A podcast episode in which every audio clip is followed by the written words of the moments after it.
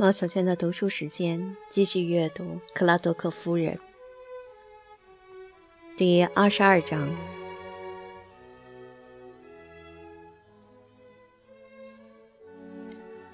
伦敦西南部切尔西郡阿勒特公寓七十二号房，四月十八日。亲爱的爱德华，我认为我们分开是明智的。我们太不适合彼此了，而且我们的摩擦只会与日俱增。对于两个性格迥异的人来说，婚姻的纽带错综复杂，一刀斩断才是上策。你也许曾试图解开它们，以为自己马上就成功了，但是另外一个接头出现，你发现只是让那些乱结更加杂乱，即使是时间也无能为力。有些事情是无法办到的。你不能将水像石头一样垒起来，你不能用一个人的标准去衡量另外一个人。我很确定，我们分开是正确的。我明白，如果我们继续生活在一起，我们的争吵只会不断升级，我们就像泼妇一样对骂。我无法想象那样的话怎么从我口中冒出来。回首我对婚姻的期望。放眼我们一路走来的现实，我的心开始绞痛。是我对生活奢求过多吗？啊，我所求的只不过是我的丈夫爱我而已。正因为我所求过少，反倒一无所获。在这个世界上，你必须贪得无厌，你必须扬名立万，你必须把挡道的人踩在脚下，你必须多占地盘儿，否则只会被淘汰出局。你必须彻底的自私，否则只会一文不名。就像男人手中的小玩意儿，玩腻了就弃之一旁。当然，我是在痴人说梦。我不满足于传统意义上的和美婚姻，而是真正和你合二为一。两个人就是全世界，其他人都是陌生人而已。起初，我对你几乎称不上了解，所以。总在热望中失望，明白无法真正了解你，明白无法走入你的内心，我的心碎了。我竭尽所能，也没能看到真实的你。实际上，我对你的了解不会超过对一个刚认识一小时的陌生人的了解。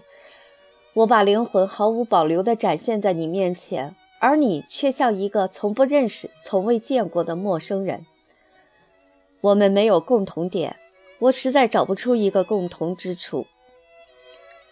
我们常常谈着谈着就陷入僵局，我们的思想本来站在同一条起跑线上，现在却分道扬镳。当重拾话题时，才发现我们已经各自走得太远。我希望知道你内心的想法。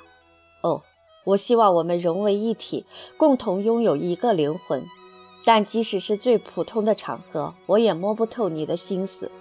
如果我们有孩子的话，可能情形会有所不同。也许孩子可以让连接我们的纽带更加真实。也许在天伦之乐中，我会忘却不切实际的梦。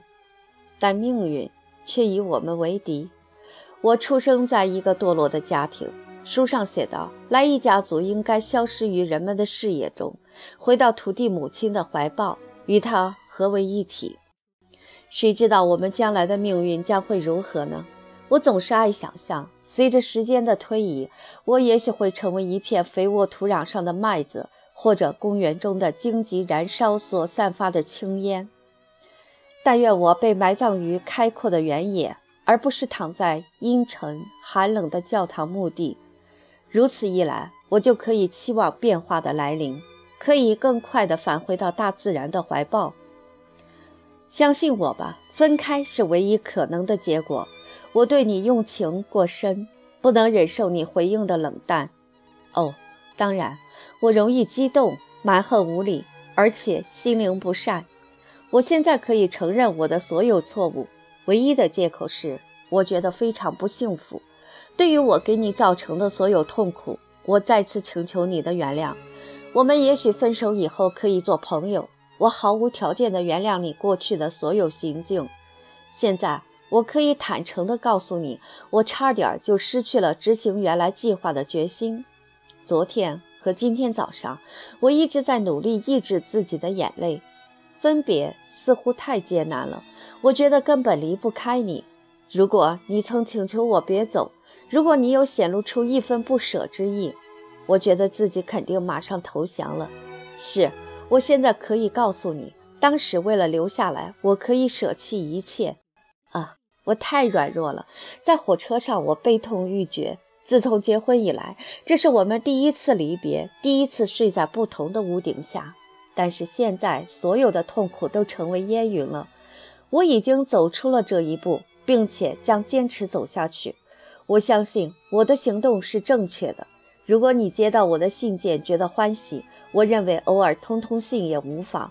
不过最好不要相见，在一段时间里，无论什么情况都不要相见。也许当我们年事已高时，我可以不时见见面，但现在还不到合适的时候。我很害怕看到你的脸。玻璃姑姑没有任何疑心，我可以向你保证，今天下午能和他谈笑风生，费了我很大的努力。回到房间时，我忍不住舒了一口气。现在午时已过，我还在给你写信。我觉得我应该让你了解我的想法，而且我写信比说话更加得心应手。我面对你说出自己的想法会犹豫不定，难道这没有表明我们的心隔得有多远吗？我曾憧憬永远向你敞开心扉，我想象过我永远无需隐瞒任何事情。永远不必顾虑地向你说明每一种情感和思想。再见，波莎。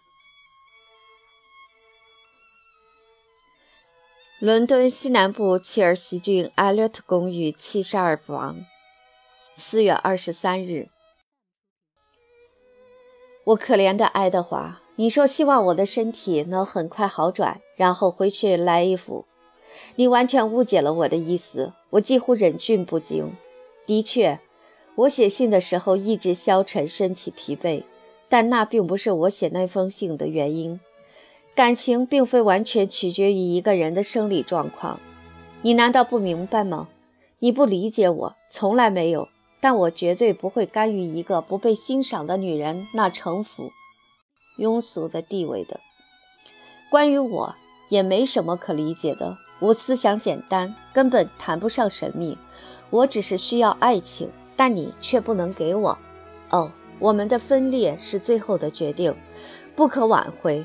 你希望我回去干什么呢？你有莱伊夫和你的农场，邻居们都喜欢你，而我是你无忧无虑生活的唯一阻碍。莱伊夫，我无条件的赠予你了。你来到之前，他没有收益。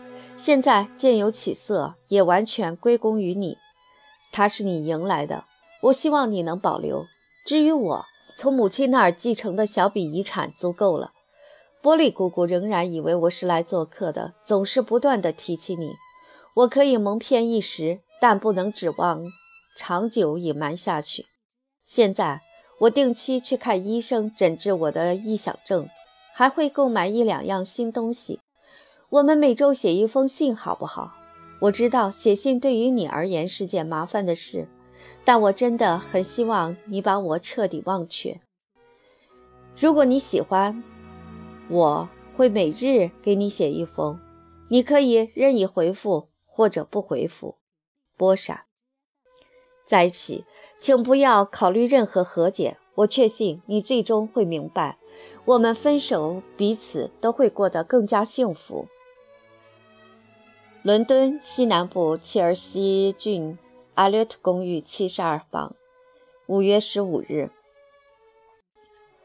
我亲爱的艾迪，很高兴收到你的回信。你想见我，这让我有些感动。你希望进城一趟。幸运的是，我可能不会在这里停留了。倘若你能在很早以前表达这样的愿望，结果就会不同于现在。波利姑姑把房子租给了朋友，准备去巴黎度过这个季节的剩余时光。她今晚动身，我答应陪她去巴黎，因为我太厌烦伦敦了。我不知道他是否起了疑心，但是我注意到他现在对你只字不提。前几天我表示一直希望去巴黎看看，并且你在安排来伊府的油漆事宜时，他似乎有些想法。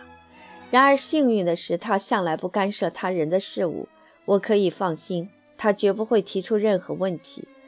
请原谅我这封信写得很短，打包行李太忙了。深爱你的妻子波莎。巴黎埃卡里埃路四十一号，五月十六日。我亲爱的艾迪，我对你太无情了。你想见我是你的一片好意，但我的反感可能不合常理。仔细思量下。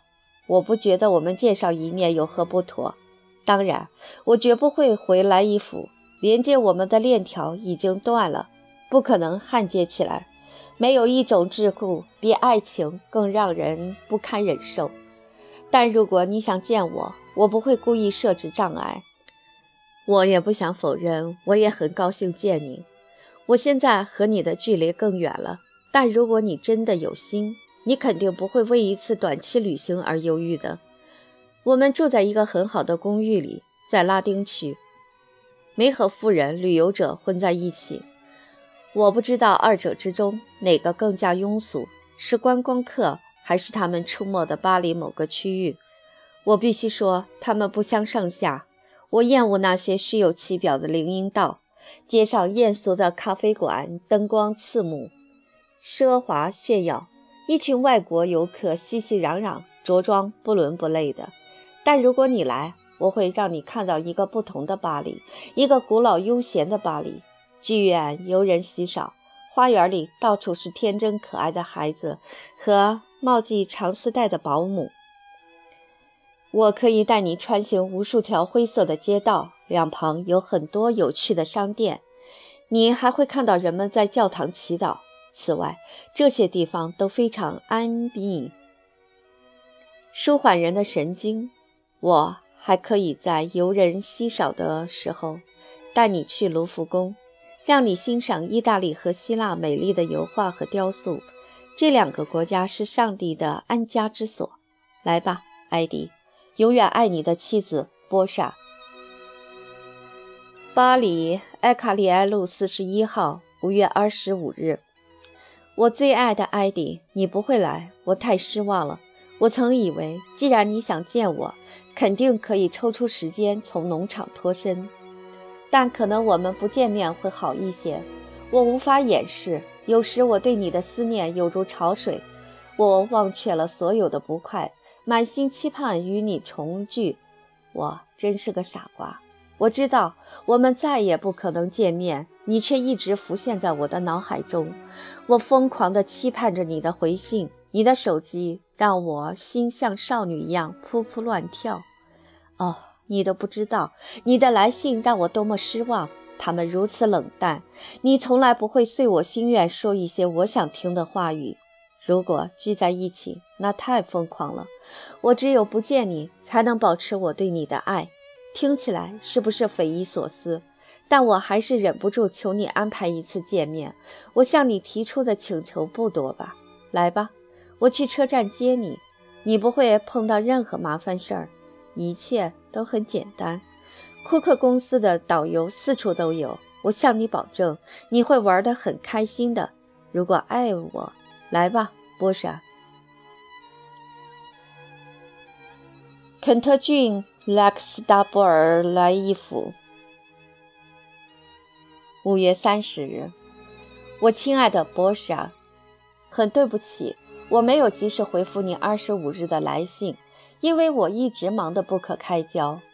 除非你身在其境，否则你怎么也想不到这个时节农场会有这么多活儿要做。我不可能抽身离开去巴黎见你了。此外，法国也不合我的胃口，我对法国的首都没兴趣。伦敦已经够好了，你最好回到这儿，人们都在关心你的近况，而且没有你，这儿显得乱七八糟的。但我向波利姑姑问好，爱你的丈夫，爱德华·克拉多克·素比。巴黎埃卡利埃鲁四十一号，六月一日。我最爱最爱的艾迪，收到你的回信，你无法想象我的沮丧，你也不知道我等待的心焦。无论你多么忙，不要让我苦等一个答复。我做了各种设想，你生病了，你病入膏肓了，我差点要去发电报了。我要你一个承诺：如果你生病了，马上通知我；如果你急切的需要我，我很高兴马上赶过去。但不要妄想我会永远留在拉伊府。有时我觉得不舒服，很虚弱，渴望你能陪在身边。但我知道我不能这样放弃。我相信，为了你，也为了我，我不能冒险重新回到过去的不幸日子里。那样做是可耻的。我以坚定不移的决心和不可动摇的意志起誓，我绝对不会回莱伊府，绝不。一心爱你的妻子波莎。电报：北站，六月二日九点五十分。布莱克斯达布尔莱伊府克拉多克，今晚七点二十五到。波莎。巴黎埃卡里埃路四十一号。我亲爱的年轻朋友，我有些不安。你知道，波莎这六个星期以来一直和我住在一起。他给出的理由无可挑剔，反倒让我产生了强烈的怀疑。我个人认为，做这么一件简单的事情根本不需要那么多绝对明确的动机。我抵制住了给爱德华她丈夫一个心地善良却头脑愚钝的男人写信探求原因的冲动。如果这样做会显得自己很愚蠢。在伦敦时，波莎佯装去看医生，但从来不见他服用任何药物。我可以断定，任何一位经验丰富的专家都不可能大胆收取臆想症患者两个金币，而不开大量药方。他陪同我来巴黎，表表面看是添置衣裳，但实际上购买衣服给他带来的乐趣绝不会超过内阁重组。他竭力掩饰自己的情感，但只是欲盖弥彰。我无法向你描述他多么的喜怒无常。高兴时欣喜若狂，沮丧时如末日来临。他思维的深度毫不亚于五十年前年轻女士们追求时尚的深度。那时我们都是年轻的女士，不是女孩。他弹奏特里斯坦和伊索尔德，让我神思不定。他又故意冷落一位法国艺术家，让他的妻子忧愁烦扰。最后。他还哭泣，哭完后在鼻子和眼睛上补上厚重的粉。所有这些迹象出现在一个漂亮女人身上，毫无疑问是精神极度忧郁的铁证。今天早上我醒来后，在门上发现这样的纸条：“不要以为我是一个十足的傻子，但是我真的无法继续忍受没有爱德华的生活。我将乘坐十点的火车，波莎。现在是十点三十分。”他本来约好了去波锦服装店试穿最令人着迷的晚餐礼服。我不想对此做任何结论，以免侮辱你的智商。我相信你会更快地得出结论，而且我完全相信你的看法会和我一致。你忠实的朋友，玛丽·莱伊。